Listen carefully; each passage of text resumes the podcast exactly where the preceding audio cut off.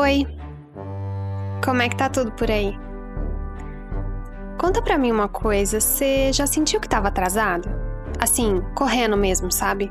Pra alcançar alguma coisa que parece difícil, longe, que é mais fácil pro outro do que pra você. Também tem prazo apertado batendo aí na sua bunda? Hoje você já se pegou pensando no final de semana?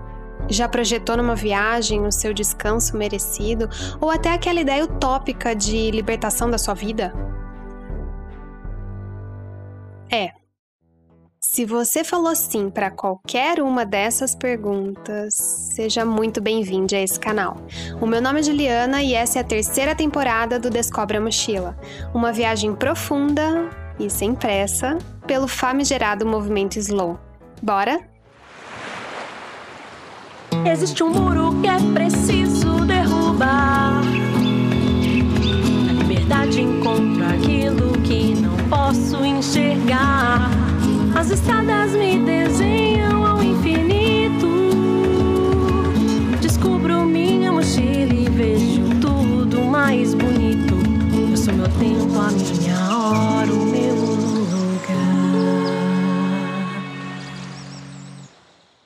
Seria a batida do seu coração que conduz a sua dança, ou a sua dança e movimentos tão transformadores que irrigam o seu coração? Uma artista que não cabe em nenhuma caixa e que, de tanto buscar a si, encontrou o mundo. Que ressignifica o seu próprio tempo com muito rebolado. Hã? Hã? Pegou a, a duplicidade? Vai, gente, vocês já sabem. Ela ensinou aqui a importância de seguir os seus tambores. Carol Cie, bem-vinda novamente à nossa casa. Ou mochila, né? Enfim. Como é que dá oi depois de uma apresentação dessas? A gente só chora e sorri, né? E fica, ai meu Deus. É, tô muito feliz, inclusive, porque foi uma surpresa que você me apresentou, você fez, né, a descrição, fiquei surpresa com isso.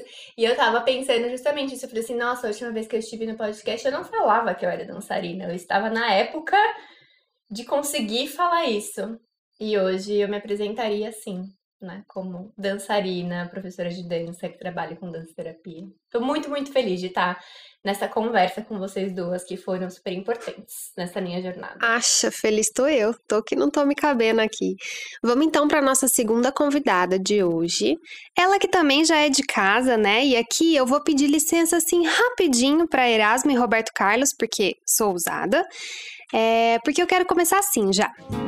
Janelas e portas vão se abrir pra ver você chegar. Queria cantar bem? Queria, porém não canto, me desculpem. Mas é debaixo dos caracóis, dos seus cabelos.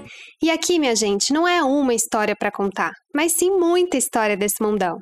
Ela que é um exemplo de luta com coerência, de resistência com doçura, e vamos combinar que isso tá difícil hoje em dia, de responsabilidade com empatia e de mais um monte de outras coisas que você vai descobrir aqui hoje. Afinal, aqui a gente não se atém a rótulos, mas sim a tudo que vem do coração. Então é com muito prazer que a gente recebe Luísa Ferreira para esse debate de hoje.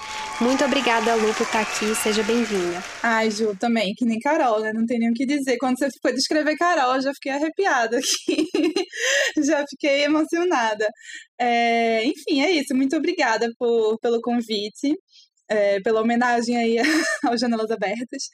Estou muito feliz de estar conversando com vocês aqui sobre esse assunto. Ah, obrigada, gente. É, talvez eu regrave essa parte aí que eu cantei para melhorar a afinação. Tá ótimo! Eu acho que deixa assim. é. matei a música, né? Mas o que importa é a intenção, né? Ficou fofíssimo.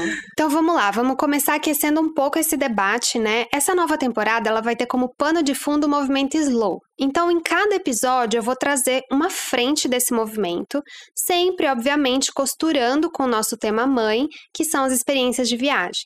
Então, se você já ouviu falar, já conhece esse movimento, você já deve ter sacado que o slow travel, traduzindo a viagem devagar, sem pressa, ela é o nosso carro-chefe. A gente vai sempre falar dela aqui, aprofundando em cada braço dessa proposta de desaceleração ou ao menos conscientização desse ritmo que, né, muitas vezes é insano aí que a gente está vivendo. É, hoje então a gente vai debater o que é esse slow movement De onde ele veio, por que ele surgiu, qual a sua importância? Será que ele se aplica a todas as realidades? E como esse manifesto né, pode ressignificar não só o nosso olhar diante das viagens, mas também de tantas frentes aí da nossa vida. Então, para esquentar, eu trouxe alguns ditos populares para a gente brincar um pouquinho de mitos e verdades. Se vocês concordam, se vocês acham isso péssimo, até que ponto a gente só está reproduzindo essas falas porque nos ensinam, até que ponto faz sentido. É, então, vamos começar aqui com o mais polêmico de todos. Claro, tempo é dinheiro. Que, que vocês acham? Tempo realmente é dinheiro? Ou só nos ensinaram que é? Ou de fato é, mas não deveria ser como é? Já joguei e sai correndo. Eu acho que essa frase é meio que um resumo, né, de muitas das coisas que a gente vai falar aqui, assim. Eu acho que é, a grande, uma das grandes, não sei, grande razão que a gente precisa do movimento slow, né, é que a gente foi ensinado que nossa vida serve a, a uma utilidade capitalista, né, basicamente. Por que, que a gente não, não naturalmente torna as coisas mais lentas, né? Porque a gente está o tempo inteiro querendo é, que cada momento da nossa vida seja produtivo, e esse produtivo geralmente vai ter esse fim, né, de, de gerar mais, mais lucro, né, de, de uma forma ou de outra. Então, eu acho que essa frase é o grande, né, grande problema internalizado aí que atrapalha a gente muito mais do que a gente percebe às vezes. Eu concordo, eu acho que a resposta é que sim, tempo é dinheiro, porque vivemos numa sociedade que se constrói na base da produtividade, da eficiência, do dinheiro. Na lógica em que a maioria da população da nossa bolha vive, eu não vou falar nem mundial e nem do Brasil, mas da nossa bolha, né, de, de classe média ou de população urbana do Brasil vive, é nessa lógica de que tempo é dinheiro. Mas eu acho que, para começar, o tempo por si só é uma enorme construção. Já estamos esquentando, gente, já estamos esquentando. É, devagar se vai ao longe. Eita. Pra quem nos ouve e não nos vê, a Lu deu uma balangadinha na cabeça, assim, tipo, hum. Eu acho que vai muito nessa ideia, né? De não pensar que as coisas têm que ser uma corrida, né? Que, enfim, às vezes a gente às vezes faz mais sentido encarar como um, um percurso, né? E não uma enfim, não sei usar metáforas esportivas de esporte. em vez de você ter, ter que chegar o mais rápido possível numa meta, você talvez experimentar coisas mais diversas, num ritmo mais. Sim. Enfim, equilibrado. Sim, eu acho que pode ser verdade também, mas eu também já vou jogar um questionamento que é por que é que se precisa ir longe? Maravilhoso também. Perfeito. O próximo é sem tempo, irmão.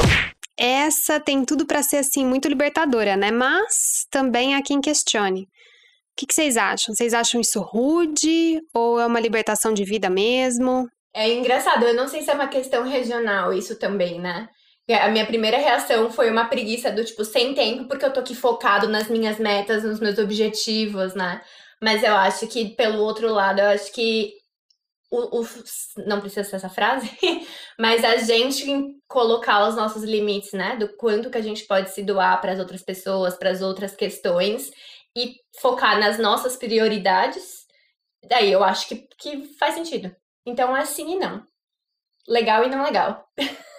eu acho que a forma como eu tenho usado é dessa forma legal, assim. Eu e as amigas com as duas pessoas com que eu convivo na pandemia normalmente, é, a gente frequentemente tem alguma, sei lá, né, esses questionamentos, uma preocupação com alguma demanda externa ou né, uma opinião alheia, enfim, alguma coisa que está né, meio que sugando nossa energia de uma forma negativa ou nos distraindo do que é importante para a gente, e aí a gente faz essa brincadeira, assim, ah, sem tempo, não vou abrir espaço para isso na minha vida, né?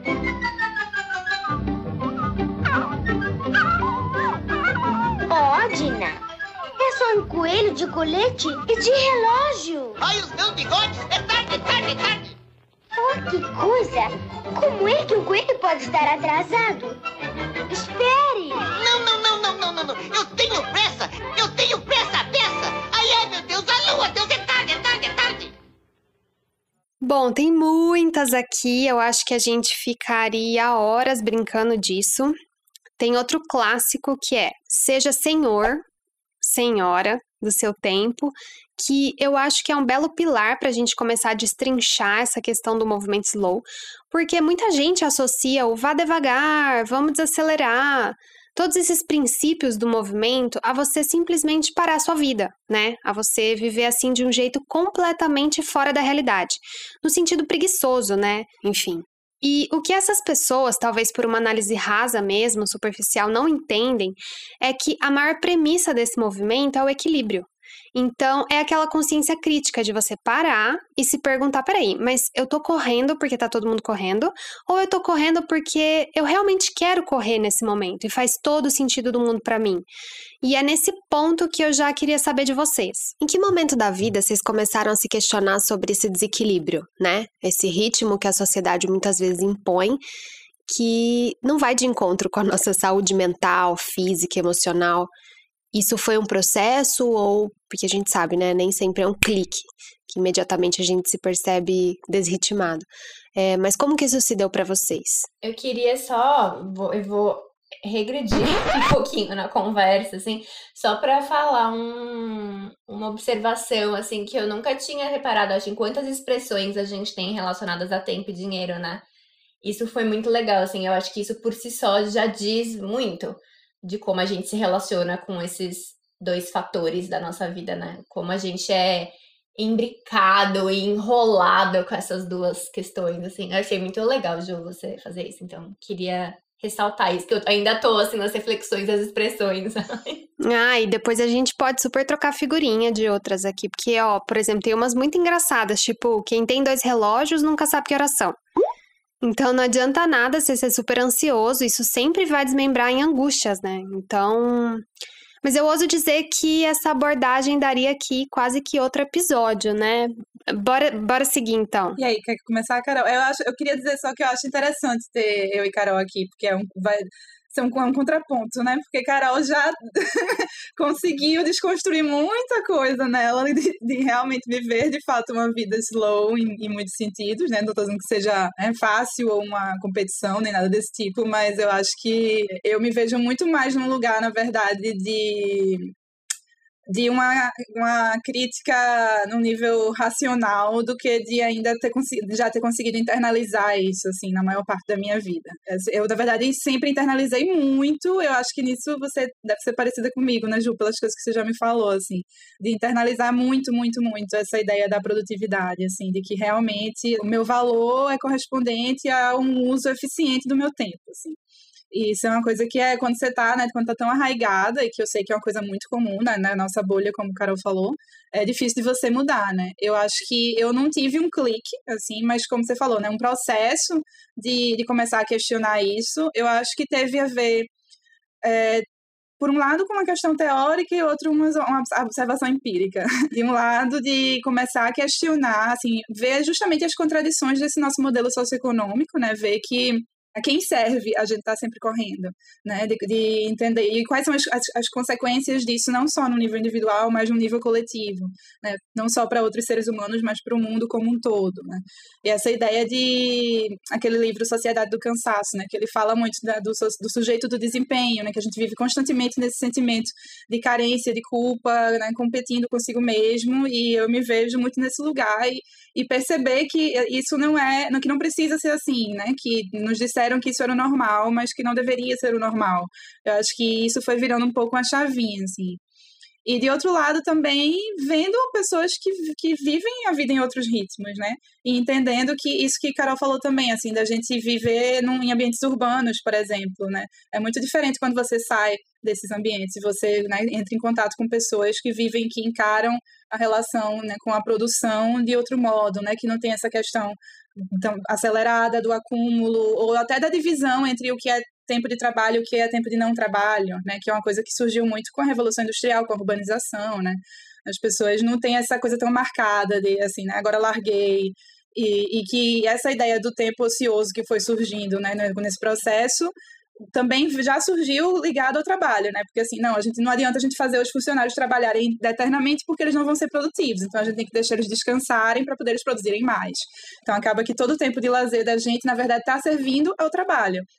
E aí perceber isso, é, assim, né, foi, me, me tornou mais crítica em relação à minha consciência do tempo, assim, em relação a como eu vejo né, o, o, meu uso do tempo e, a, e, o que eu espero de outras pessoas, né, o que é que eu, até meu julgamento que eu faço em relação a pessoas que estão ao meu redor e, enfim, funcionamento das coisas e tal. Eu acho que perceber que, que o nosso cotidiano é muito desumanizado. Eu acho que foi esse entendimento, assim, que tanto através de, né, de leituras e conversas, quanto de convívio com pessoas diferentes e viagens né, para outros ambientes, assim, né, em outras partes do Brasil, enfim, seja no interior, na Amazônia, é, em outros países também, em ambientes rurais e tal, de me pegar vendo que pessoas que, sei lá, tinham feito já o trabalho que elas precisavam naquele dia, de, tipo, plantar, colher, ou o que quer que fosse, né, consertar alguma coisa na casa, enfim, e estavam descansando, e eu me pegar questionando, nossa, elas podiam estar usando esse tempo de forma útil para, né, sei lá, construir alguma coisa para poder ganhar mais dinheiro, para poder ter uma casa melhor, para poder, enfim, né, me vi reproduzindo essa lógica, assim, e, e depois pensando, nossa, Luísa, mas por quê? Assim, elas estão felizes assim, né? Nossa, assim, vários comentários, assim, para falar de, da, dessa fala de Lu, mas eu queria também falando que eu acho muito legal estarmos nós duas aqui.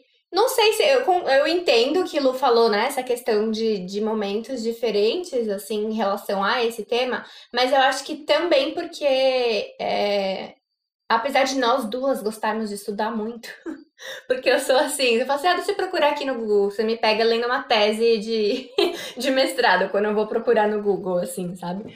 É, mas eu acho que eu tenho um processo, assim, de aprendizado que ele vem muito, e principalmente nos últimos anos, ele vem muito através do corpo, de empírico, e aí depois eu vou tentar entender né? Eu não sou tanto de assim, deixa eu sentar para estudar um tema e depois eu vou vivenciar. E eu acho que talvez majoritariamente a Lu faça o caminho oposto, né? A Lu estuda muito, muito, gente, muito mesmo. Assim, qualquer coisa, já vou fazer um jabá pra Lu aqui.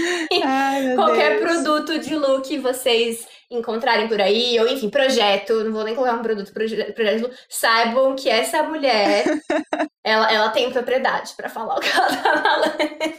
Ela estuda Se muito. Se é para falar de embasamento, é, é. Exatamente. Pensa uma mulher embasada. e, é, e é muito legal, assim. Então, na verdade, eu, eu sinto assim, minhas conversas com Lu, tem muitas coisas que eu não sei embasar, mas que eu vivenciei que eu sei que acontecem, que existem. E aí eu não tenho embasamento. De repente eu converso com o Ludo, ah, mas já tem aquela referência que já falou isso, blá blá blá, porque naquela teoria, ah, nossa, é verdade, faz sentido. E aí foi para esse dessa forma também que se deu para mim, assim. Na verdade, eu acho que eu nunca parei, eu não, assim, até é importante fazer esse anúncio assim, né? Senão vão achar que eu sou uma super expert em movimento slow. É, e não sou. Eu acho que eu tenho hoje em dia um estilo de vida, eu acredito, a minha visão de mundo e de vida, eu acho que se alinha com o que este movimento propõe. Eu acho que por isso que Ju pensou em me convidar. Eu era total na lógica produtiva, eficiente, vim da engenharia, vim de São Paulo, capital, é, vinda do primeiro setor, trabalhando em indústria de alimento. E aí veio justamente numa outra coisa que Lu falou, que foi eu ter tido uma experiência por alguns anos numa parte do mundo que não está totalmente nessa lógica capitalista ocidental europeia, né? É, e aí eu já falei, acho que bastante sobre isso lá no episódio da segunda temporada também. Eu passei praticamente quatro anos morando, trabalhando, viajando, vivendo é, em países da África Ocidental, principalmente em Gana. É, e aí eu me deparei com muitas formas de se viver e de se construir sociedades que não são pautadas nas mesmas lógicas produtivistas capitalistas que eu achava que eram as únicas formas de se viver, né? E, e aí foi um pouco disso, assim, né? Então veio muito dessa vivência de eu me deparar com sociedades inteiras, grupos inteiros, né? Assim, etnias e, e, e cidades e regiões inteiras que, que tem uma outra visão de mundo. E eu acho, Lu falou, né? Que essa nossa forma muito focada na, na, na, produção, ela é desumanizada, né? Também, e aí me lembra, assim, a primeira coisa que me remete é justamente que essa lógica encara nós e nosso corpo como máquinas e não como humanos, né? Não como animais que somos, porque nós somos animais, né? Nós somos natureza. E a gente às vezes fala, já ah, a gente não está conectado com a natureza, até Isso veio de uma roda de conversa com o Lu, que eu ouvi e falei, é verdade, nós, não é que nós não estamos conectados, nós somos natureza e a gente esquece disso, a gente acha que a gente é máquina, né? E não somos. E eu acho que é. A gente tá desconectado da gente, na verdade. É né? isso. É. E nós, e natureza é extensão, né? Não é separado. E aí é outro ponto que eu ia falar que não só desumanizada, como completamente individualista e individual. Porque aí vira justamente o eu, o nós, como se a natureza fosse uma outra coisa, como se não fosse uma extensão do nosso próprio corpo, né? É Da nossa pró- própria existência, assim. Então eu acho que essa minha visão de mundo, a forma como eu acredito, como eu tenho vivido os últimos anos, ela foi muito influenciada é, por essa minha vivência é, em sociedades que são muito mais coletivas, que são muito mais conectadas e integradas entre si, integradas na natureza, nos ritmos naturais, orgânicos, cíclicos da vida.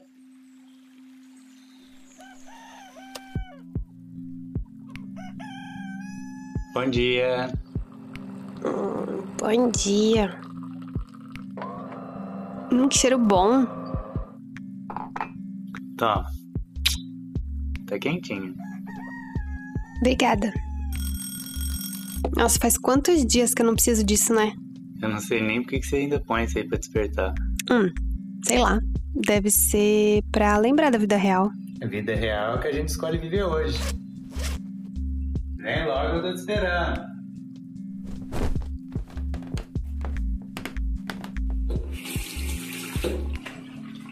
Será que quando eu voltar dessa viagem eu vou continuar apertando meu soneca umas 15 vezes?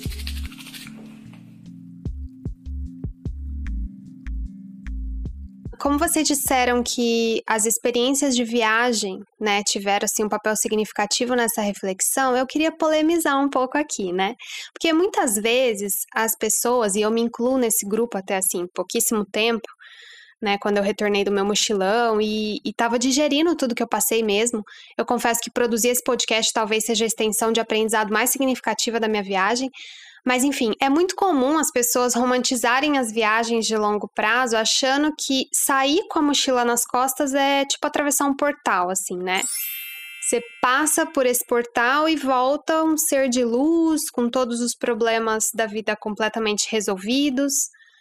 É, todos os seus conceitos ressignificados. Então, eu queria trazer uma visão bem realista de vocês, que têm uma experiência larga aí nesse mundão. Vocês acham que viajar é de fato um gatilho para as pessoas pensarem nessas questões, rever a, rel- a relação com o tempo? É, Ou isso não necessariamente é para todo mundo, né? Se sim, é, qualquer viagem, ou será que depende para onde a pessoa vai, como essa pessoa viaja? O que, que vocês acham disso? Agora é a hora que você fala do livro, Lu. É, então, é, eu escrevi um livro. Jabazão da Lu, episódio inteiro. Eu escrevi um livro que fala sobre isso. Não, mas é. Eu acho, assim, uma coisa que me incomoda profundamente. Assim, né? Na verdade, eu não me apresentei da forma tradicional no começo, né? Nessa parte mais burocrática, mas eu sou jornalista e trabalho com jornalismo de viagens há, sei lá, 10 anos. E, e é uma coisa que me incomoda profundamente, são esses clichês, essa ideia da viagem como uma panaceia, né? E essa, essas frases tipo, viajar é fatal para preconceitos, o mundo é um livro, quem viaja é uma... pa-". Enfim, essa ideia de que a viagem é a grande solução para todos os problemas e que né, faz uma revolução espiritual, moral em qualquer pessoa, enfim.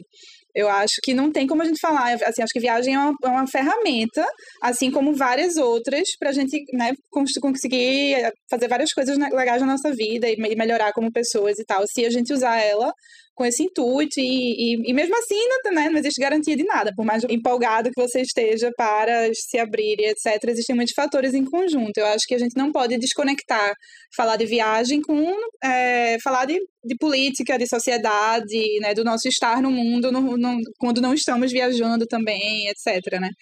Mas dito isso, acho que tem essa coisa de você sair da sua zona de conforto, de você, né, possivelmente perceber que o que você sempre encarou como uma verdade única não é uma verdade única, né? De, como Carol que chegou num lugar e disse caramba, as pessoas fazem as coisas aqui de uma forma totalmente diferente do que eu estou acostumada, né? Então, assim, é uma, uma, uma tipo de vivência que pode nos apresentar né, novas perspectivas e ajudar a lidar com questões como né, o, a velocidade da vida de outra forma. Mas o que eu acho assim que é mais frequente, na verdade, é que as viagens, por isso que existe o slow travel, né? Porque a maioria das viagens são fast travel, né? É tipo um fast food de, de lugares e é o, o padrão, porque justamente é uma coisa que é que se tornou uma indústria, né, a maior indústria, assim, uma das maiores indústrias que mais empregam, que mais movimentam dinheiro, né, enfim, quando não é pandemia. Mas é, é isso, ela, ela se movimenta com base nessa lógica de consumo. Então, geralmente, o viajar é uma extensão de, de todos esses outros problemas que a gente estava comentando, né? Na verdade, se a gente não fizer algumas escolhas conscientes, a viagem só é simplesmente uma extensão de quem nós somos em qualquer lugar, em qualquer ambiente, né? É, e que, na verdade, o mais comum é a gente replicar a lógica da produtividade nas viagens, né? É, eu, eu fui muito assim, eu era assim, né? Na verdade, eu, quando eu comecei fazendo mochilão sozinha, é, mesmo quando eu, já ia, né, com uma perspectiva muito de contato com a comunidade, não tanto de checklist de lugares, mas era replicando essa lógica produtivista de a gente, por exemplo, avaliar se uma viagem foi boa ou não pela quantidade de coisas que a gente fez, ou conheceu, ou lugares que a gente foi, né? Ou pessoas, que... números de forma geral, quaisquer que sejam esses números. Quando a gente quantifica algo, eu acho que já é uma forma de querer avaliar em termos de produtividade, né? Quando a gente quer dar números. De forma geral. Não sei, não quero generalizar, porque eu não pensei em tudo da vida, mas eu me vejo isso na cabeça. É, eu acho que pode ser, justamente pelo que Lu trouxe, porque Lu trouxe antes, justamente por conhecer coisas novas, né? sair da caixinha, mas a gente também pode sair da caixinha em lugares muito próximos da gente, na nossa própria cidade, né? E eu acho que o mais legal dessa temporada, Ju, justamente que você vai conversar com pessoas, né, que, que atrelando a esse tópico da viagem, é justamente pensar, então, de que, que tipos de viagem, né? É, ajudam a questionar isso, podem ser ferramentas, porque não é simplesmente viajar, né? Isso com certeza, assim. Então, acho que é muito legal, assim, depois é, a gente ouvir esses episódios que estão por vir, para acho que pode inspirar. Ah, e as portas vão estar sempre abertas aqui para vocês também, sempre que vocês quiserem contribuir tá? E muito legal que a Lu trouxe esse termo fast food, né? Porque a origem do slow movement, é, como um todo, foi baseada no Slow Food lá na Itália. Então, tudo começou com essa primeira manifestação contra a construção de um McDonald's no coração de Roma, lá em 1986, né? E o desenrolar disso foi uma salvaguarda aquilo que a gente coloca no prato, né? Então, pensando no alimento como bom, como limpo, como justo, né? Se a gente for considerar a sua cadeia de, de produção. E de todos esses, então vamos pensar que a gente já conversou um pouquinho sobre o slow travel, né? Pensando nas viagens. É, Lu, sei que está imersa nisso agora por conta do livro, né? Falando muito mais focado na, na questão do turismo. É, a gente tem também slow fashion, quando a gente pensa na indústria da moda. Slow content, para produtores de conteúdo, todo mundo que está aí vivendo nessas novas profissões no mundo digital. Também slow work, então para a gente repensar nossa, nossas questões de produtividade, Slow City, que a gente vai falar um pouquinho, inclusive, no próximo episódio. E, gente, nós temos até Slow Sex, para você repensar o prazer com o próprio corpo, o tempo e a presença, né, que você tá ali com outra pessoa. É, slow medicine, então refletir se faz sentido esse tanto de remédio que estão enfiando na gente hoje em dia. E também os atendimentos, né? O quão humanizado eles são, se faz sentido você é, ter um atendimento que é rápido, que a pessoa nem te olha, né? Por quê? Porque tem que cumprir ali 350 pacientes que estão na fila para serem atendidos, enfim. Slow aging, slow beauty, e de todos esses, eu queria saber com quais vocês mais flertam, né? Com quais vocês se identificam. Não, eu, eu tô aqui na minha cabeça visualizando um sexo em slow motion agora. Só pra compartilhar. Boa assim, é. observação. Eu queria começar falando antes que eu esqueça, já que você trouxe essa questão, né, de que o movimento slow começou na Itália e tudo mais, o que faz todo sentido, porque a sociedade fast é a sociedade ocidental, gente. É a nossa sociedade, né? E aí eu queria começar também, já as provocações saindo assim, é, dizendo que movimento slow é simplesmente vida para uma, grande parte da população do mundo, inclusive do Brasil. Maravilhosa colocação. Não é trend, assim, né? Não são coisas que eu tenho que fazer para ser cool, legal agora, que tem um pouco disso, né? Assim, do que é cool, o minimalismo faz parte do movimento slow, de certa forma. Na verdade, é voltar pro que a gente é, né? É o que você falou. É voltar para lembrar que a gente é animal. A gente, tipo, fugiu disso, aí, tipo, eita, né? O slow é basicamente simplesmente ser, né? É isso! É para ser muito mais simples do que a lógica que a gente tá, né? É... E aí, assim, já vou jogar filosofias também enormes, mas a Lu trouxe muito essa questão, né, de, da, pra produção, é, depois da Revolução Industrial, que precisava, né, o tempo é um recurso para a lógica capitalista, né, para o capital.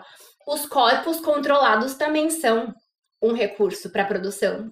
A gente não. E aí a natureza humana, animal, ela é selvagem, né? Ela não é controlável, ela não é colocada dentro de caixinhas. E o selvagem também tem a ver com o tempo, com ciclos, porque o selvagem é cíclico, né? Ele tem é, altos e baixos, não no sentido de bom e ruim, né? Mas assim, tem extremos, né? Opostos de de vitalidade e de cansaço, por exemplo, né? E funciona, assim, naturalmente, por natureza, funciona por uma razão esses ciclos, né? Porque a gente precisa justamente. Ou aí você falou a palavra equilíbrio em algum momento, né? O corpo, nós, por natureza, nós somos muito inteligentes no sentido de achar esse equilíbrio se a gente simplesmente, assim, simplesmente, gente, assim, não é nada simples do jeito que a gente tá na sociedade. é, porque a gente tem um monte de, de fatores o tempo inteiro cobrando da gente, inclusive contas para pagar. Né? Eu sei que a gente vai chegar nesse tema depois. Então, assim, dentro, sendo parte do sistema como somos, não é tão simples, né? Quanto eu tô fazendo, fazendo parecer ser. Mas era para ser simples, né? E aí o que eu ia falar é que, assim, quando eu trago isso, né, da, da sociedade da África Ocidental, não ocidental, né, europeia, é, que ela é menos industrializada, ela é mais rural, ela é mais do coletivo, ela é mais é, do sutil, não tanto do, da, da racionalidade, né, mais do sentimento, mais da natureza, dos ciclos. Por exemplo, quando a gente fala de comida, não é comer coisas industrializadas, né? E aí talvez eu não precise ficar pensando tanto de, nossa, mas de onde veio, quais são os ingredientes, blá blá blá, porque tá ali no meu jardim, ou na minha comunidade, na minha cidade, plantado, eu sei, eu, tipo, eu fui lá, plantei e tá ali, né? É, ou sei lá, as coisas que eu visto também não tem a ver com marca, com, com moda, com temporalidade, né? É simplesmente eu visto para me proteger do frio, por exemplo. Porque essa é uma função das roupas, né? É, o que eu, sei lá, o sexo, né, voltando para o sexo em slow motion que veio na minha cabeça, não é porque alguém tá me contando lá que tem que ser de um jeito ou outro sexo, é simplesmente porque é um encontro presente de duas pessoas, que a gente não tá pensando em outras coisas, né? Eu tô ali no momento com a pessoa, dedicada a mim e a pessoa. É, então, eu, eu acho importante ressaltar isso, assim, e eu acho que faz total sentido para gente que vive em ambiente urbano, num país ocidentalizado, discutir-se o movimento slow. Mas também é extremamente importante dizer que isso não é uma coisa revolucionária, uma coisa super uau, nova e que cool e blá blá blá, igual eu tava falando, né? Que isso é simplesmente voltarmos a sermos humanos e não máquinas. Eu vejo o futuro repetir o passado. Eu vejo um museu de grandes novidades. O tempo não para, não para, não, não para. É, é se reconectar com os instintos, né? No fim das contas, assim, e questionar as referências que a gente tem, né? Eu acho que esse, eu acho que sexo, na verdade, é um dos melhores exemplos, né? Porque é uma das coisas que são mais, assim, né? Instintivas e sensoriais, e enfim, né? Que assim, se você for pensar, tipo, pô, a pessoa não precisa ter tido, sei lá, ter visto pornô, ter ouvido falar quanto tempo deve durar uma relação sexual, né? Ou como é que tem que ser, o que, é que o cara tem que fazer, o que a mulher tem que fazer. Você botar duas pessoas juntas e elas tiverem tesão uma na outra, e elas simplesmente quiserem curtir, elas vão saber o que fazer, né? Assim, elas, se elas se permitirem, elas vão, né? Viver aquilo da forma que naturalmente a gente deveria, entre aspas, viver, assim, né? Que seria o, o orgânico, né? Só que a gente tem tanta coisa na cabeça de como deveria é, é performance, né? A gente acha que tudo tem que ser uma performance. E aí acaba que isso vai para todas as áreas, né? Você vai falar em moda também, tipo, ah, né? Eu não posso simplesmente, sei lá, escolher uma coisa que eu achei bonita, que talvez tenha uma conexão, sei lá, com minha ancestralidade ou com a minha minha tradição familiar, ou sei lá o quê, né? Tipo, não, mas tem uma tendência dizendo que o tempo inteiro eu tenho que estar tá usando um negócio novo, que é uma hierarquia que não sei quem na Europa disse que tinha que usar, e aí a gente vai reproduzindo até chegar numa realidade que às vezes não tem nada a ver com a gente, né? E a gente está consumindo essa informação o tempo todo e achando que precisa, que está sempre para trás, né? Que tá, tem, sempre está correndo atrás de alguma coisa e tem uma roupa nova, e aí por isso a gente vai, claro, né? Não tem como ser lento. Se você está sempre atrás, né? E aí com o conteúdo também, né? Se você está realmente interessado em compartilhar coisas que você pensa, não tem como você fazer isso né, num, a toque de caixa, porque não é normal, né? O ser humano a gente precisa de um tempo para refletir, para produzir o conteúdo e tal. Então, assim, não é natural você chegar e dizer, ah, não, você tem que todo dia tá, tá sei lá, você faz arte, você tem que ter uma arte nova para postar todos os dias. Tipo, você, né, você escreve, sei lá, produz conteúdo escrito, o que quer que seja, você tem que ter uma coisa nova para viralizar, para chamar muita atenção todos os dias. Isso é absolutamente insustentável, né? Porque não, não faz sentido para a lógica de como funciona o ser humano.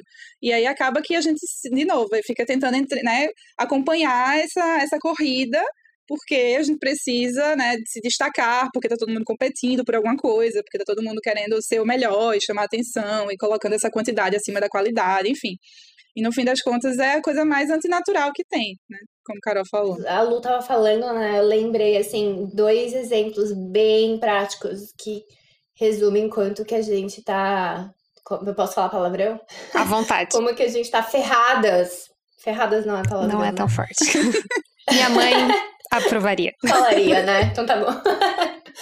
É, como estamos ferradas, porque é o tempo inteiro nisso, né? É, conteúdo virou 15 segundos do Instagram e de Reels, né? Assim, é esse imediatismo, não só de ter que produzir, acho que esse tópico que a Lu trouxe, né? Sendo jornalista, assim, acho que é muito importante. A quantidade de informação que a gente recebe o tempo inteiro, e já tem muito tempo, é, é gigantesca, não dá para processar tudo, realmente, né? E aí é esse negócio, né? Que a gente sabe o que tá acontecendo em todos os lugares, mas a gente não sabe. Você mora num apartamento com 30 andares, você não sabe o que tá acontecendo com o cara que mora na porta do lado. Nem, às vezes você não sabe o que tá acontecendo com a pessoa que mora no teu apartamento. Muitas vezes. Mas você sabe o que tá acontecendo na Tailândia, no Afeganistão, né? E sabe detalhes sobre tudo isso. E além disso, agora é em 15 segundos e no Reels, né? Então você tem que falar tudo e saber tudo num mínimo pedaço de tempo, porque é isso, é imediato. Não tenho tempo para ver um minuto, muito menos uma hora, muito menos um livro sobre esse assunto. Preciso consumir em 15 segundos. E o outro exemplo disso, gente, é esse acelerador do WhatsApp. Duas vezes. A gente não tem tempo para. Primeiro, a gente não tem tempo para escrever, então a gente fica mandando áudio. Tudo bem. Sou adepta. Não estou reclamando das duas mensagens. Ainda mais se a gente for falar por 15 minutos, né? Aí é muito melhor o áudio mesmo. Pois é, que fazemos, inclusive. Só que aí fica assim, mas eu não tenho 15 minutos, não dá, né? Então eu tenho que acelerar o um negócio. E, querendo ou não, é, é muito fácil questionar, mas no dia a dia, por que estamos aceleradas e por que nos cobram essa aceleração o tempo inteiro? É óbvio que vai ter vezes que a gente vai colocar o acelerador e eu não tô aqui para julgar nem um pouco isso. A gente vai fazer isso justamente porque aquele áudio de dois minutos não é a única coisa que você está recebendo naquele momento. Sim. E outra coisa também que eu acho, só para uma observação que eu acho também tem a ver aqui com a minha relação com Carol, que eu acho que é, é, uma coisa que eu acho que tem me feito também pensar muito mais sobre isso ultimamente, é que a gente tem conversado mais sobre essas questões e certas coisas que pareciam que eram, não sei, pelo menos na minha bolha, né? Assim, que estão talvez deixando um pouco de ser tabu, que eu acho que é uma coisa muito importante nessa história toda, é a gente conversar sobre o uso do tempo, né? E em relações profissionais, você ter, se você pode, né? Enfim, esse também é um assunto que a gente vai entrar depois, mas você colocar certos limites, né? Ou então você simplesmente dizer, ó, oh, amiga, esse áudio de 15 minutos, tipo, manda aí à vontade, mas eu não vou conseguir ouvir na próxima semana, né? Porque eu não vou ter tempo, né? Por, não necessariamente porque eu tô muito ocupada trabalhando, mas às vezes eu tô, né, mergulhada em algum processo pessoal, tô vivendo alguma coisa e não vou ter tempo para dar a atenção que isso aqui merece e a pessoa entender, né? E tá, assim, se não for uma coisa urgente, né? Você entender que, que nem tudo precisa ser urgente, né? E que às vezes a gente pode, tipo, conversar sobre isso e, e naturalizar isso, assim, que nem tudo precisa ser uma mensagem no WhatsApp, que algumas coisas podem ser um e-mail, né? Assim. É, e eu sempre tenho um sentimento, assim, um pouco confuso, sabe? Quando eu tô refletindo sobre essas perspectivas que vocês trouxeram, porque ao mesmo tempo que é muito óbvio, natural, coerente, a gente pensar nessa reconexão no que de fato fato a gente é, como seria bom viver assim. Mexe comigo também, por exemplo, como as corporações deixam no ar um feeling de, de regredir, sabe? Do tipo, nossa, para que, que eu vou mandar e-mail sendo que tem outras tantas maneiras mais ágeis de eu contactar essa pessoa? Quem usa e-mail hoje em dia? Quem usa telefone para ligar? É, e mais, né? Se a gente for pensar em alguns contextos como norte-americano, por exemplo, grandes centros urbanos, né? Especificamente, eu me sinto um ET por querer ter uma horta em casa. Enquanto no mercado você vai lá e você tem o que você precisa, muitas vezes até lavado e cortado, gente. Então, tudo isso para quê? Para fazer o preparo, para deixar o preparo da sua comida mais rápido, né? E daí tudo parece uma super evolução, uma facilidade que otimiza a vida e você vai sendo engolido sem refletir é, se essa otimização é real para você, né? Então, se não é para você, é para quê? É para quem? E a sensação é mesmo de uma areia movediça de novo, né, retomando o que a Lu trouxe, o quão importante a gente falar disso, porque às vezes está todo mundo mergulhado nesse rolê, imerso nessa areia movediça, e daí tem uma pessoinha que vem te puxa, sabe? Fala: Meu, ok, tá tudo bem você ficar sem ver seu WhatsApp por algumas horas, tá tudo bem você gastar um tempo preparando seu jantar, tá tudo bem, né, você gostar de cortar o alimento, cultivar o alimento, e, e também indo para um extremo oposto, que é o nosso trabalho, né, a produção de conteúdo, tá tudo bem você não postar todos os dias, entregar um conteúdo relevante, né, mais denso e, e que não seja só um reel, enfim, de 15 segundos.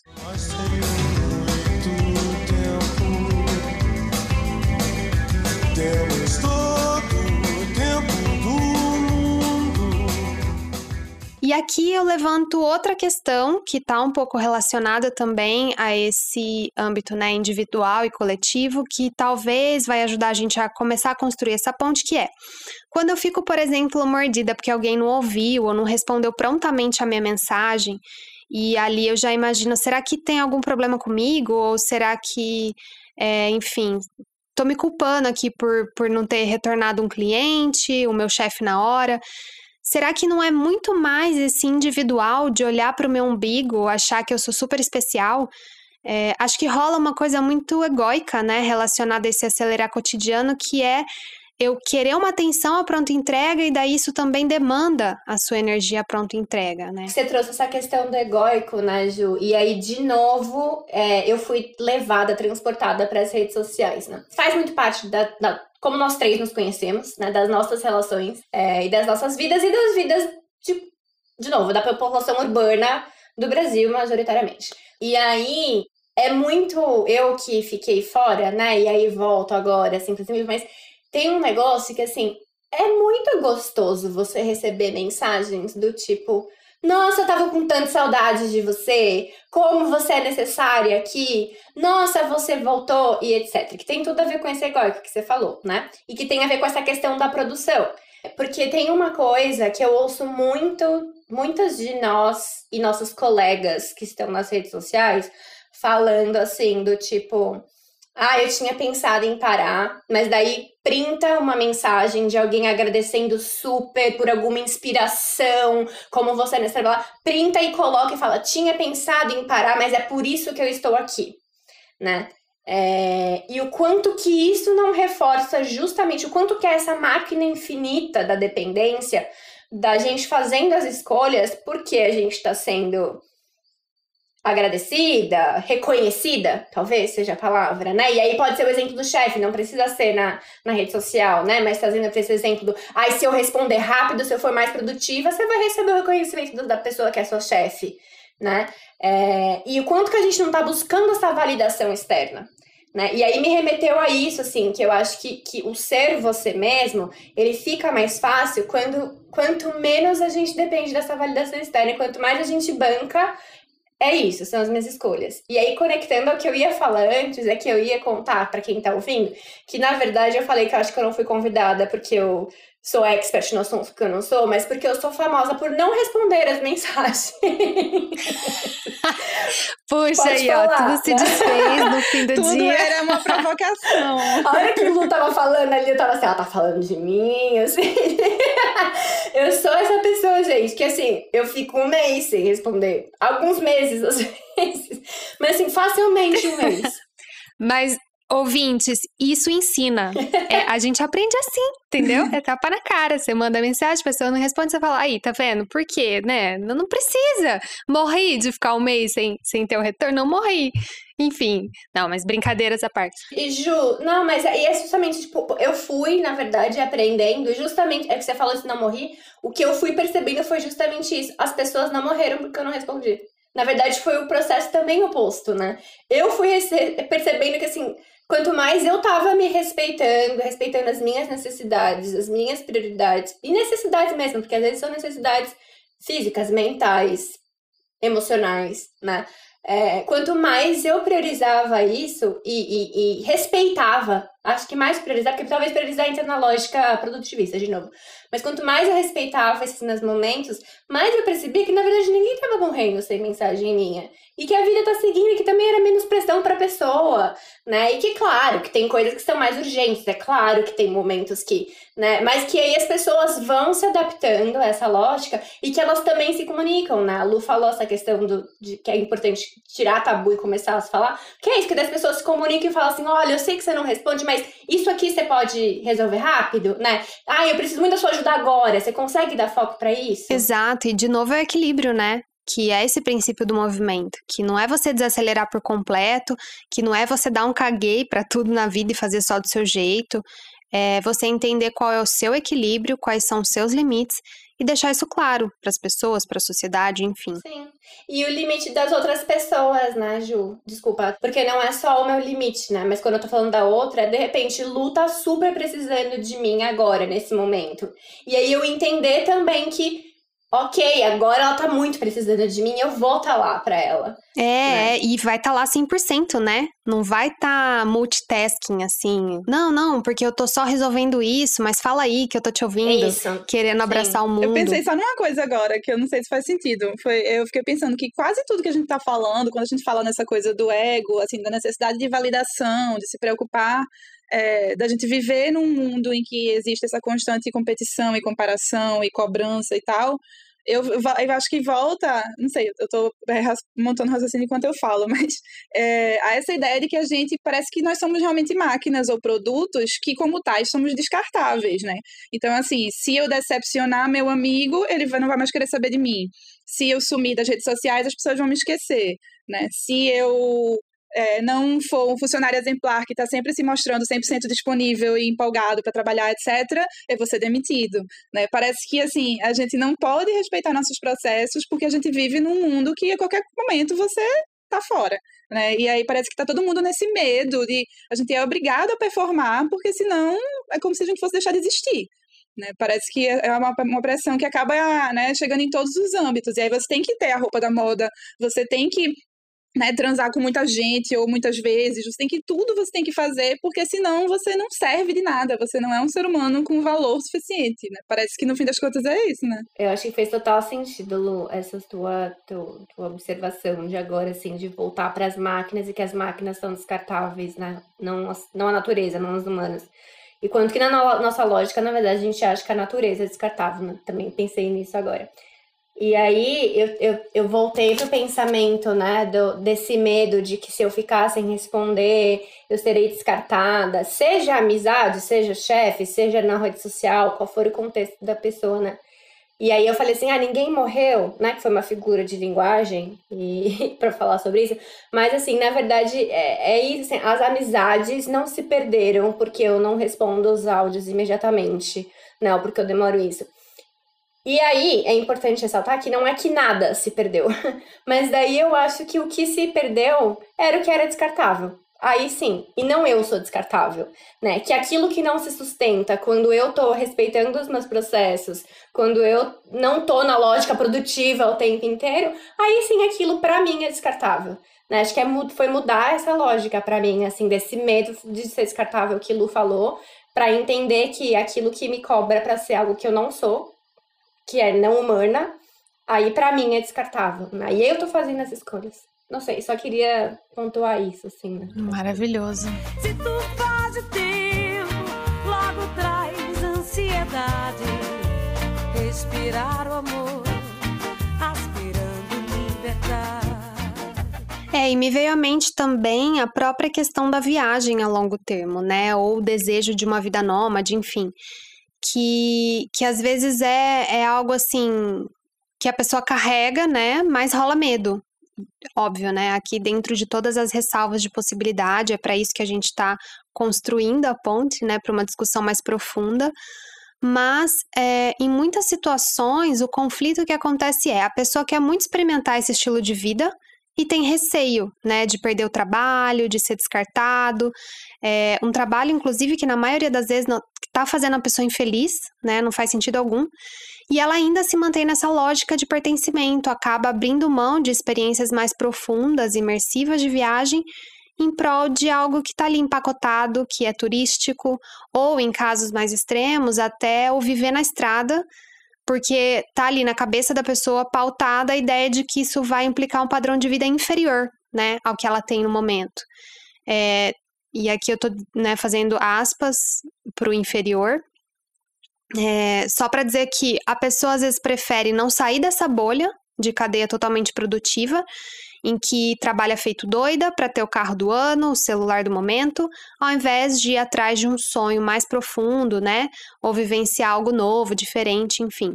Mas indo então para a construção dessa ponte, né, para falar sobre privilégio, será mesmo que essa possibilidade de reflexão, seja sobre o desacelerar, seja sobre sair dessa bolha da cadeia produtiva, é para todo mundo, né? Será que está justo esse poder de escolha enquanto uns estão aqui decidindo se vão pausar a vida para refletir com que faz mais sentido trabalhar, enquanto outros estão decidindo ali se compra maçã orgânica da feira artesanal gourmet ou da turma da Mônica baratinha no mercado. Ou, né, digo mais ainda, é, se ao invés da maçã no mercado, tem gente que está avaliando se vale mais talvez comprar um miojo para cada dia da semana, porque é um alimento de mais substância né? Afinal de contas, para muitas pessoas, sequer o baratinho existe, né? E eu sei que para muita gente que nos ouve, essa não é uma realidade, está muito longe de viver, né? De ver essa realidade, mas eu acho que é muito importante aqui a gente falar disso, porque meu, hoje a gente tem mais de 19 milhões de pessoas passando fome no Brasil. Isso porque a gente está no topo de um ranking mundial de produção de alimento. Então, como é que eu vou falar de slow food, de slow travel para um país que não está dando conta do mínimo para sua população, né?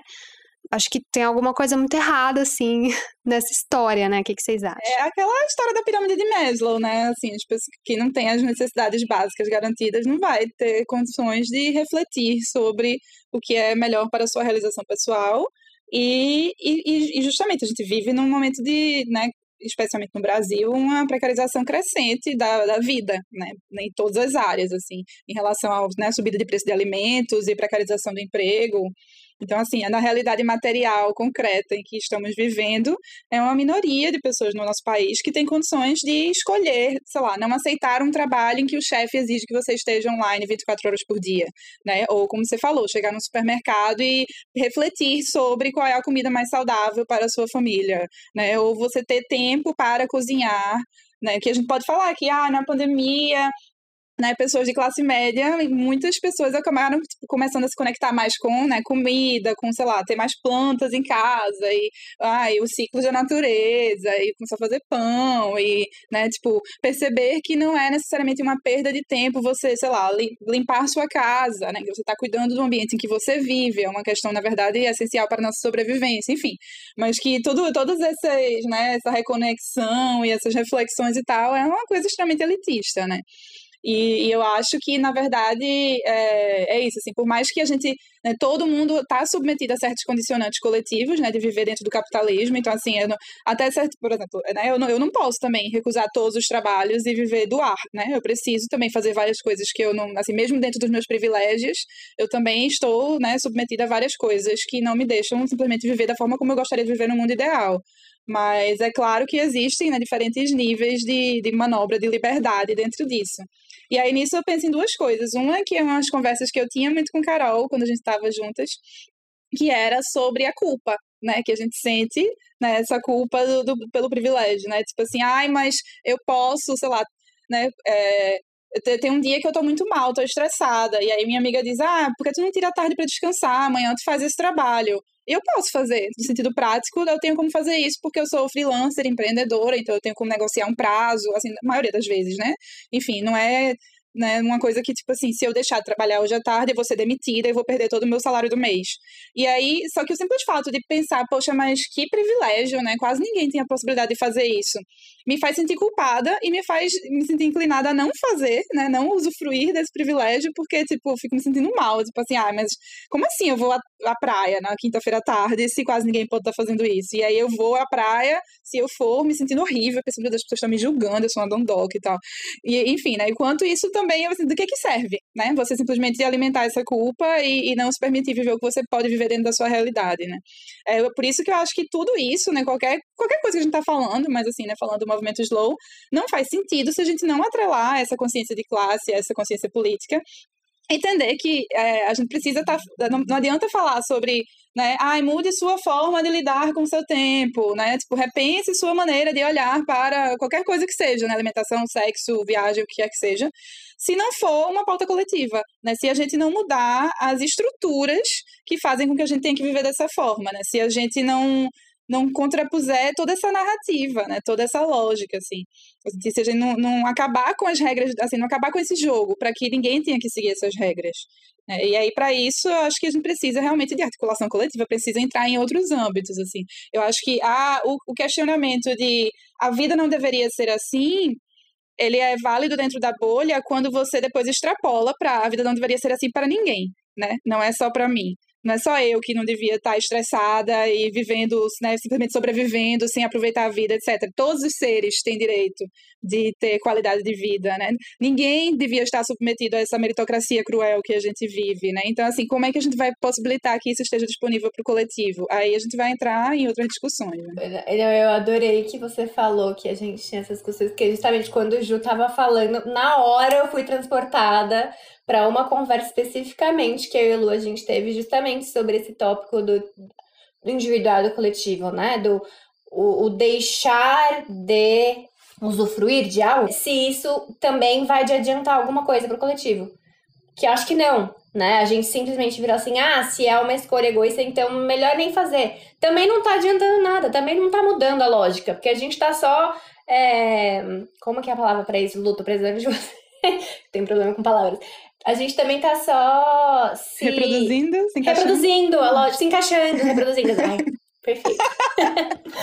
a lógica, justamente, né? E, e aí eu ia, queria fazer dois, dois, duas pontuações também, assim, que também voltando no início da fala de Ju, assim, né, de, ah, essa, essa história, ah, então vou largar tudo e vou viajar, fazendo essa conexão com a viagem que não necessariamente o largar tudo, mas que é uma narrativa que nós três compartilhamos. E também compartilhamos a narrativa de voltamos e aí agora estamos no sistema e precisamos de dinheiro e como é que a gente lida com isso. Sendo que somos três pessoas que temos uma rede de apoio, temos uma estrutura suficiente, aí voltando para a pirâmide de Maslow, né, que a Lu falou, a gente tem acesso à alimentação, à comida, à saúde, toda essa base e mesmo assim, pra gente não é tão simples quanto simplesmente sair para viajar e, nossa, agora tô tranquila, tô fora do sistema, né? Não, a gente tá aqui também, né? tentando criar como é que vai funcionar pra gente, né? Como é que a gente vai sobreviver financeiramente. Porque é isso, porque a gente vive, a gente tá resistindo, tentando revolucionar o sistema, mas vivendo dentro do sistema, né? Então a gente tá por dentro, assim. E aí eu tava pensando, enquanto vocês duas estavam falando, essa onda das pessoas justamente da classe média urbana é, do Brasil, que é o lugar onde eu, né, eu conheço melhor, assim, para falar, é, de se reconectar, de, enfim, achar o seu propósito, o quanto que isso, na verdade, só precarizou o trabalho para a maior parte da população brasileira que não tem essa escolha de pegar e falar, vou sair do trabalho porque tá puxado demais né? E aí é, por exemplo, parar de contratar CLT e contratar só PJ sem benefício nenhum. E PJ majoritariamente pessoas de classes não tão altas quanto era antes CLT, né? E não só é, precarizar o trabalho, quanto também eu vivi isso dentro da empresa É, por exemplo, levando para o setor de alimento, né? Que eu, que eu tava na indústria de alimento. É por isso que o orgânico é caro, para começar, porque, de novo, o orgânico poderia simplesmente ser comida. Voltando para aquela lógica de que movimento slow é simplesmente vida, comida orgânica poderia simplesmente ser comida. Ela só não é porque tem uma indústria é, agropecuária que controla todas as questões, né? Então ela só é cara porque porque existe uma indústria por trás. Não precisaria ser, porque tem menos usa menos recursos, inclusive. Mas indo para a indústria de alimentos, né? Assim, quando a classe mais privilegiada começa a se afastar dos, dos, produtos industrializados, não quebra a indústria. A movimentação da indústria é entrar nos mercados periféricos e nos mercados rurais, que antes não tinham acesso a esses produtos, porque eram produtos mais elitizados e mais caros. E aí a indústria quer continuar sobrevivendo, ela vai reduzir o, o preço, baixar lá uma fórmula de fazer isso, e vai. E eu sei porque eu trabalhei num projeto que era sobre isso. Era levar é, um produto alimentício para é, comunidades periféricas, né? A um preço um pouco mais ajustado do que seria o preço no supermercado. E com uma lógica ainda com o discurso de que estamos levando saúde e alimentação. Eu vejo isso a nível global acontecendo, do, por exemplo, a Europa se industrializou, saiu justamente de todo esse negócio natural, que é a vida, que é ter alimento orgânico, que é viver ciclicamente, etc. Se industrializou. E aí agora vem o movimento slow, vem comida orgânica, vem co-living, vem co-working, que tudo isso é como naturalmente as sociedades são organizadas. As sociedades originárias e rurais e, né, de vários lugares do mundo não ocidentais são assim. Só que aí a Europa e os Estados Unidos vendem essa lógica pra gente, de que a gente tem que comprar isso, o que era industrializado, rápido, e a, a indústria, etc, blá blá. Os países do sul replicam essa lógica, querem ir atrás, e agora tá os Estados Unidos e a Europa dizendo pra gente que a gente tem que voltar a ser aquilo que a gente era, quando a gente ainda tá tentando ser igual a eles, sabe? Assim, a eles industrializados, né? E é a mesma coisa no micro, na classe média e a classe é, não, não tão privilegiada, né? É tipo a gente tentando viver mais da forma como a população rural vive e ao mesmo tempo impondo o mercado e a indústria impondo para a classe menos privilegiada a industrialização, os produtos industriais, a aceleração, o trabalho, né? Não sei se ficou muito confuso, gente, que eu também estava tentando articular. Não, sua analogia foi assim cirúrgica. Sim, total. É, enquanto você ia trazendo né, essas questões, eu me lembrava da época que eu dava aula, porque minha formação é em biologia, e ela printou em mim uma busca eterna por viver e disseminar a sustentabilidade, né, em tudo que eu faço. E eu era aquela que acreditava real que falar para 40 crianças na sala de aula que economizar água na hora de escovar o dente, é, economizar o copinho plástico, pegar carona para ir para a escola, que isso podia mudar o mundo né? E aqui, gente, eu não estou desvalorizando, né, as ações individuais, ainda mais se a gente está falando de educadores em qualquer nível de escolarização, tá? Mas hoje eu tenho noção de que, meu, o buraco é muito mais embaixo, né? Se for ver, 70% do consumo de água desse país maravilhoso, que em que agro, agro é, é pop, pop, agro é tudo, né? Vai para monocultura, vai para criação de gado. Então, como é que eu posso pensar em sustentabilidade é, também se pensando em bens duráveis, claro, é, que já não são mais tão duráveis assim, no caso. Se muitas vezes quem produz o que eu preciso consumir já faz essa produção pensando que quanto antes quebrar, quanto antes rasgar, quanto antes, né, der ruim, mais lucro essa pessoa vai ter, essa pessoa, né? Essa instituição, essa corporação, enfim. E isso se chama obsolescência programada, né? Então, desde quando eu comecei a me aprofundar nos estudos desse movimento, né, até semana passada mesmo, montando a pauta, eu acho que eu já passei assim por diversas fases. Eu tive aquele momento de achar que a revolução, que é como eles se denominam mesmo, é a coisa mais incrível, maravilhosa, é necessária para nossa sociedade ocidental, moderna, mecanizada. E eu já passei também pelo momento do desespero, de ir cavando, cavando, cavando e chegar num ponto em que eu falo: caramba, mas se eu agir aqui individualmente, tipo, não vai adiantar. E se eu agir no coletivo também é impossível que na verdade não é, né? Mas parece que é. Porque fazem muito parecer que é, né? Então eu não vou fazer nada nem no individual e nem no coletivo, dane-se tudo, sabe? e daí eu me sinto um hamster correndo naquela rodinha, querendo chegar em algum lugar que não sei bem onde é que é. E daí eu jogo pra vocês, meninas. Dá pra sair disso? Eu acho que uma grande questão é justamente isso que você falou, de que a gente pensa, ai, mas no coletivo aí não vai mudar. Né? Então eu não vou fazer nada. E, e é assim que eles querem que a gente pense, né? É assim, o sistema se sustenta nessa ilusão de que essa é a única forma em que as coisas podem ser. E a gente fica achando que o mundo é esse, que a gente acha que a gente é livre, também tem essa, essa outra ilusão, né? Dessa, dessa liberdade dentro do capitalismo, que, é, tipo, que liberdade é essa? que é, e aí, especialmente com essa coisa também que Carol falou, no de tipo, ai, trabalhe com o que você ama, né? Que parece que é isso. Se você tem essa liberdade de ser um empreendedor, de ser dono da sua própria vida, né? até Parece que você é, tipo, super autônomo e você não é. A gente tá sujeito, assim, é isso. Se eu não se eu não conseguir vender minhas coisas, eu não vou conseguir pagar meu plano de saúde. E aí, se eu precisar ir no hospital, é possível que não tenha vaga no, no SUS, né? Assim, SUS maravilhoso. Quando a gente, infelizmente, vive num sucateamento de, do bem-estar, do bem-estar social, que a gente não pode contar com muitas coisas, né? Então, a gente é levado a acreditar que o único jeito que o mundo funciona é esse jeito, sendo que é a coisa mais surreal do mundo, porque claramente não está funcionando, né? A gente tem lembretes, assim, e cada vez mais, no último ano e meio, a gente teve mais lembretes do que nunca, não só em relação à pandemia em si, né, que é, enfim, já um símbolo, um sinal de que tem muita coisa errada e que não vai ser a última, né, infelizmente, é, a, como, enfim, aquecimento global e, e, e todos, né, várias questões que a gente está vivendo no Brasil e em escala mundial, inclusive em países que supostamente estavam numa situação boa, né? Até os países do norte global estão começando a sentir certos efeitos. Eu acho completamente surreal. É, mas, assim, faz todo sentido que a gente fique levando tudo para o individual, porque é, é, nisso que se baseia o neoliberalismo. Né? Então, assim, enquanto a gente perder tempo se preocupando com o nosso copinho plástico e achando que isso que vai resolver o mundo, e achando que nossa consciência está tranquila se a gente não, né, se a gente não usou, recusou o canudo, as coisas não vão mudar mesmo. E as pessoas que estão no poder vão continuar no poder e, e vai seguir assim até a humanidade ser extinta. Muito bom isso aqui. Agora, gente, Agora tá tranquila. a tela ficou preta. Ai, gente, adoro. O mundo vai girando cada vez mais veloz. A gente espera do mundo e o mundo espera de nós.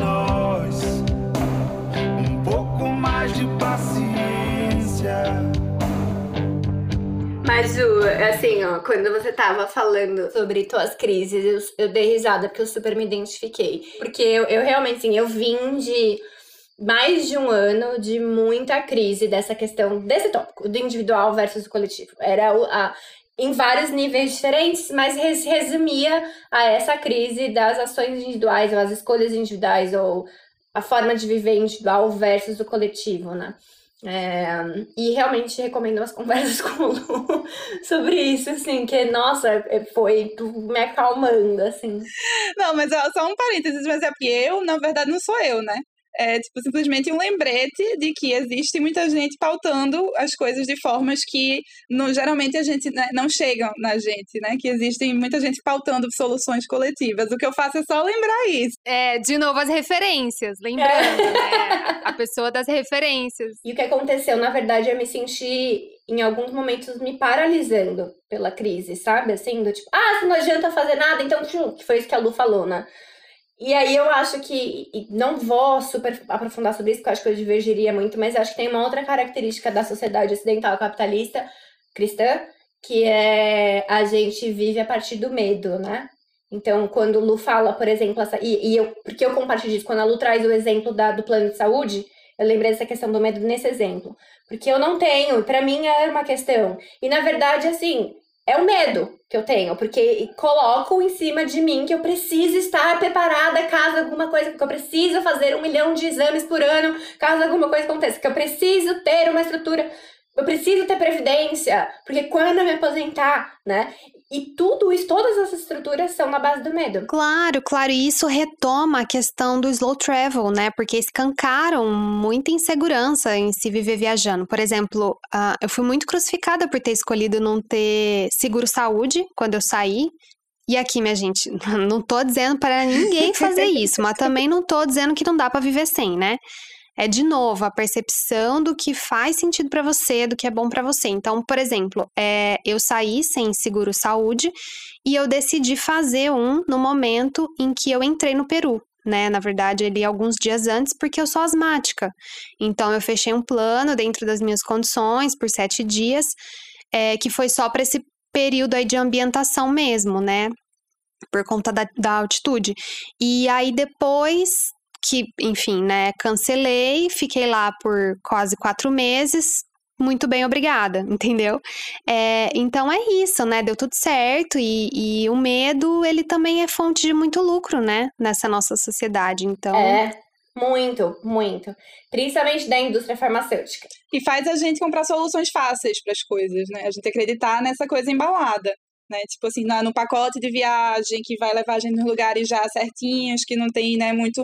Não, não deixa a gente abrir muito espaço para a vida acontecer, né? Para o imprevisto, para, enfim, para lidar com as coisas no, de uma forma mais fluida, né? E aí, conectando com o assunto lá de trás, quando a gente estava falando da natureza selvagem, né? E a Lu usou a palavra instinto, conectando com isso, Ju, que você acabou de falar de, do corpo, né? Que aí eu vou trazer muito para para minha realidade, não só de, de trabalho, mas de vida também, porque fruto de tudo isso, dessa produtividade, de novo, acho que o resumo dessa conversa é que deixamos de ser humanos e somos máquinas, porque eu vou retomar isso.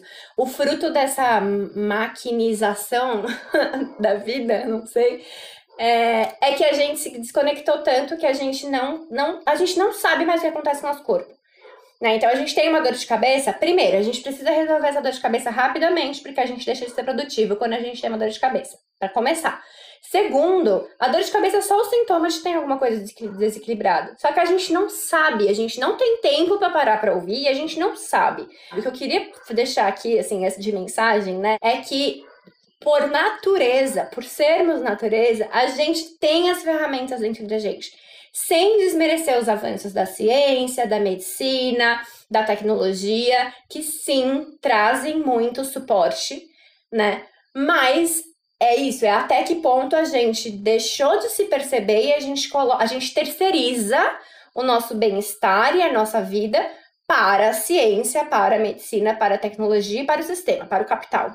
E não usa isso a nosso favor, porque por exemplo, existem medicamentos que são extremamente essenciais para pessoas terem vidas funcionais, não produtivas, funcionais mesmo, né? Acordar e viver, conseguir comer, andar, se relacionarem, né? É... Mas a gente extrapolou esse limite, né? A gente vai para um lugar que a gente, tipo, é, é, a gente não precisa mais sentir nada, a gente só terceiriza tudo aí que alguém vai resolver. Sim, é. E até que ponto não trazem pra gente, assim, de bandeja, um monte de solução que nada mais é do que uma gourmetização de coisas muito simples, né? Que a gente precisa. Então, por exemplo, vamos pensar na meditação.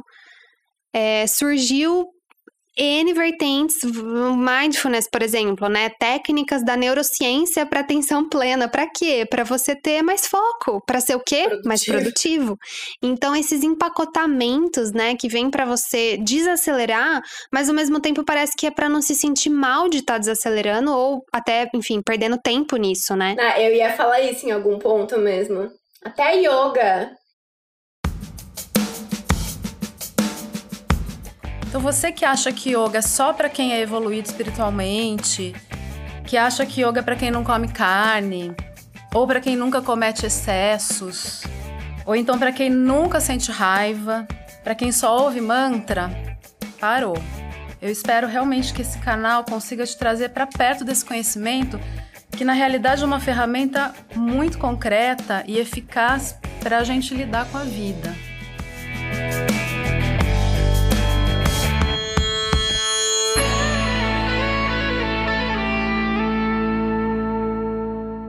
Esse é um trecho do podcast Yoga Fora da Caixa, conduzido por Fabiana Costa, professora e proprietária do Sátiva Espaço de Yoga de Ribeirão Preto, apoiadora desse episódio e grande fonte de inspiração e ensinamentos para mim.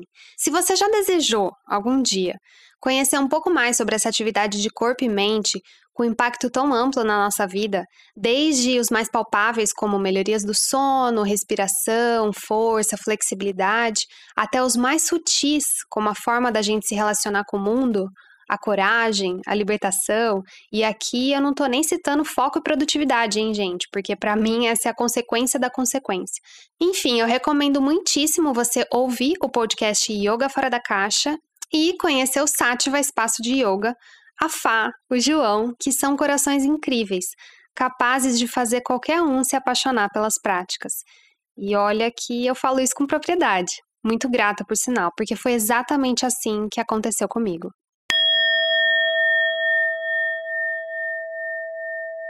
essa ideia do sabático, né, que a gente falava, ah, vou tirar um período sabático, né, vem do, do Torá, né, que é a mesma lógica de você deixar a terra descansar, né, você plantar por um tempo e aí depois deixar descansar para poder aquele né, material se recompor e conseguir surgir novos frutos depois.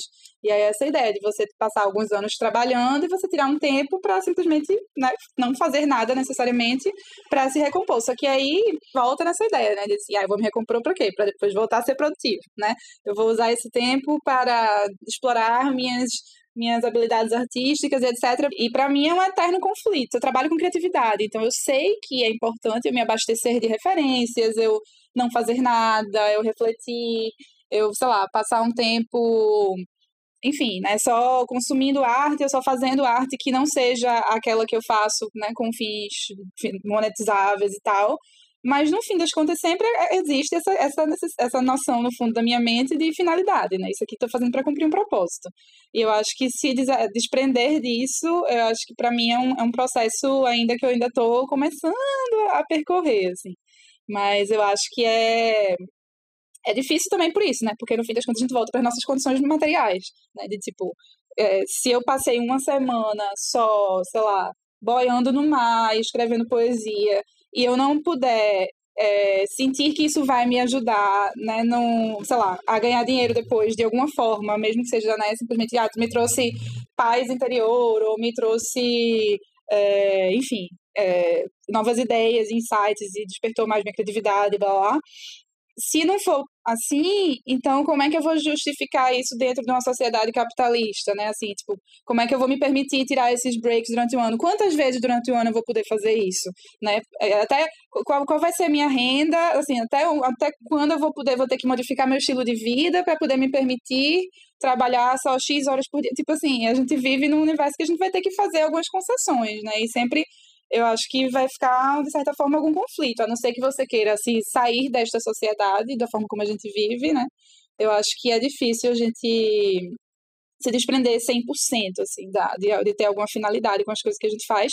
E tem uma coisa que a gente estava conversando aqui, né, nos bastidores, que é, assim, é satisfatório para o ser humano, em geral, você construir coisas, né? Você sentir que você realizou alguma coisa ou que você teve um impacto na sua vida, na vida de outras pessoas. Muitas vezes isso é algo que realmente nos traz felicidade. Existem estudos que mostram isso, assim, né?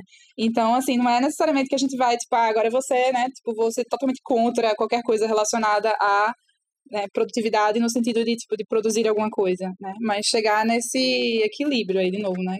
Uma, essa utopia aí, talvez. Adoro utopias. Até porque é, criatividade também vem do verbo criar, né? Se produtividade é produzir, criatividade também vem do verbo criar. Também existe a construção de algo, né? Não é só fazer pelo fazer, em termos de criatividade. Mas o que eu fiquei pensando muito. Gente, vai ter miados agora. Não sei como que eu vou parar esse miado. Sem problema, os gatinhos são muito bem-vindos nessa casinha também. É? Então tá bom. acordaram, só que acordaram carentes e com fome, aparentemente. Para mim, essa relação com tanto. Enfim, é que é isso. Assim, eu não consigo desconectar a minha relação com a arte do tema viagem e da vida, de forma geral. Né? As três coisas estão juntas, né? Já que, que a Lu trouxe essa questão, assim o, o viajar por um período mais longo ou sabático, tanto quanto a arte, elas majoritariamente podem entrar na lógica capitalista e produtivista também. E aí viram produtos. Então o sabático torna-se um produto que você tem que alcançar X, Y, Z, não só para retornar, que foi o que Lu trouxe, mas para durante você também tem que viver X, Y, Z, um retiro na Índia, um Vipassana, um não sei o quê. E tem metas a serem cumpridas e números a serem feitos, né? Tanto quanto a arte. também viraram produtos, né? Então eu posso falar muito da dança, que é muito o universo assim, que, eu, eu tô mais imersa. De novo, também são coisas que são só vida, né? E que a gente transformou em produto, que a gente transformou em só sabe dançar quem sabe passos XYZ, se apresenta ou consegue fazer uma obra de arte que vai para um museu, para uma galeria, né? É... E para mim, a vida é um processo e não um produto final, né? Então a arte também é esse processo da criatividade, tanto quanto a viagem é um processo e não um produto final. Nossa, meninas, eu tô assim, real, adorando a forma como a gente tá se encaminhando aqui pro fim, apesar de eu não querer que esse papo acabasse nunca, né? Mas uma máxima que eu sempre trago aqui é de que o caminho importa mais do que o destino. Então, em analogias de arte, vida, viagem, tecendo essa costura aí gostosa, a gente entende o quanto tá mais presente no agora, não se deixar envolver pela corrida, encontrar os seus prazeres, né, desse caminho, os lugares que você prefere repousar, apreciar a vista, os que para você não faz sentido né, ficar e tá tudo bem seguir em frente, sem despender aquele tempo que não é saudável para você, né? Uh, eu juro que eu achei que a gente ia até se perder um pouco nesse rolê todo, porque a gente começou, né, falando com ditos populares sobre tempo e dinheiro, passamos por sexo in slow motion, a arte, estamos aqui aterrizando real aí com a ligação de tudo isso com viagem, então foi incrível. É, eu acho que a gente né, naturalmente acaba falando né, de uma forma ou de outra de slow travel ou de viagem em geral, porque eu, eu não consigo ver viagem como um assunto que não seja é, atravessado por vários outros, assim. A forma como a gente viaja tem muito a ver com a forma em que a gente está no mundo, assim, não dá para ver como uma coisa isolada. Então, assim, vai envolver vários desses outros elementos, inclusive as diferentes vertentes do movimento slow, né? Assim, você viajar e você transar com pessoas de outras culturas e ver que é diferente, né? Você Olha, eu vi que viajar... o slow sex, eu acho que eu vou chamar vocês para é. essa pauta, hein? Mas é tipo, porque eu acho que é um exemplo muito. Né, é isso. É muito fácil de ver, né? A diferença entre o, o instintivo e o. Né, assim, o orgânico e o imposto, né? Mas é, vai falar de comida, vai falar de, de saúde, né? Tipo, tudo isso é isso. Você observar, né, que, sei lá, em outros países tem um tratamento de saúde mais humano, né? Ou mais frio, e aí o que que. Enfim, o que, que isso tem a ver com a cultura local, e o que que você. Enfim, né? Tudo vai meio que se misturando, assim. Eu acho que não dá para compartimentalizar. Eu acho que quando as pessoas enxergam viagem como uma coisa é, nesse sentido mais restrito, assim, de roteiro, de dicas práticas e tal, elas estão vendo viagem apenas como um produto, né? A gente está falando de viagem como produto de consumo, né? Nesse sentido mais, de novo, mecanicista, assim, né? De, de, tipo assim, é como aquela viagem que você compra e é uma coisa que você obtém que vai ter que cumprir aquelas expectativas pré-formatadas, né? Mas se a gente for pensar de uma forma mais orgânica, não faz sentido, eu acho. És um senhor tão quanto a cara do meu filho. Tempo, tempo, tempo, tempo, vou te fazer um pedido. Tempo, tempo, tempo, tempo. Compositor de destinos, tambor de todos os ritmos. Tempo, tempo, tempo, tempo, entro no acordo contigo. Tempo, tempo, tempo, tempo.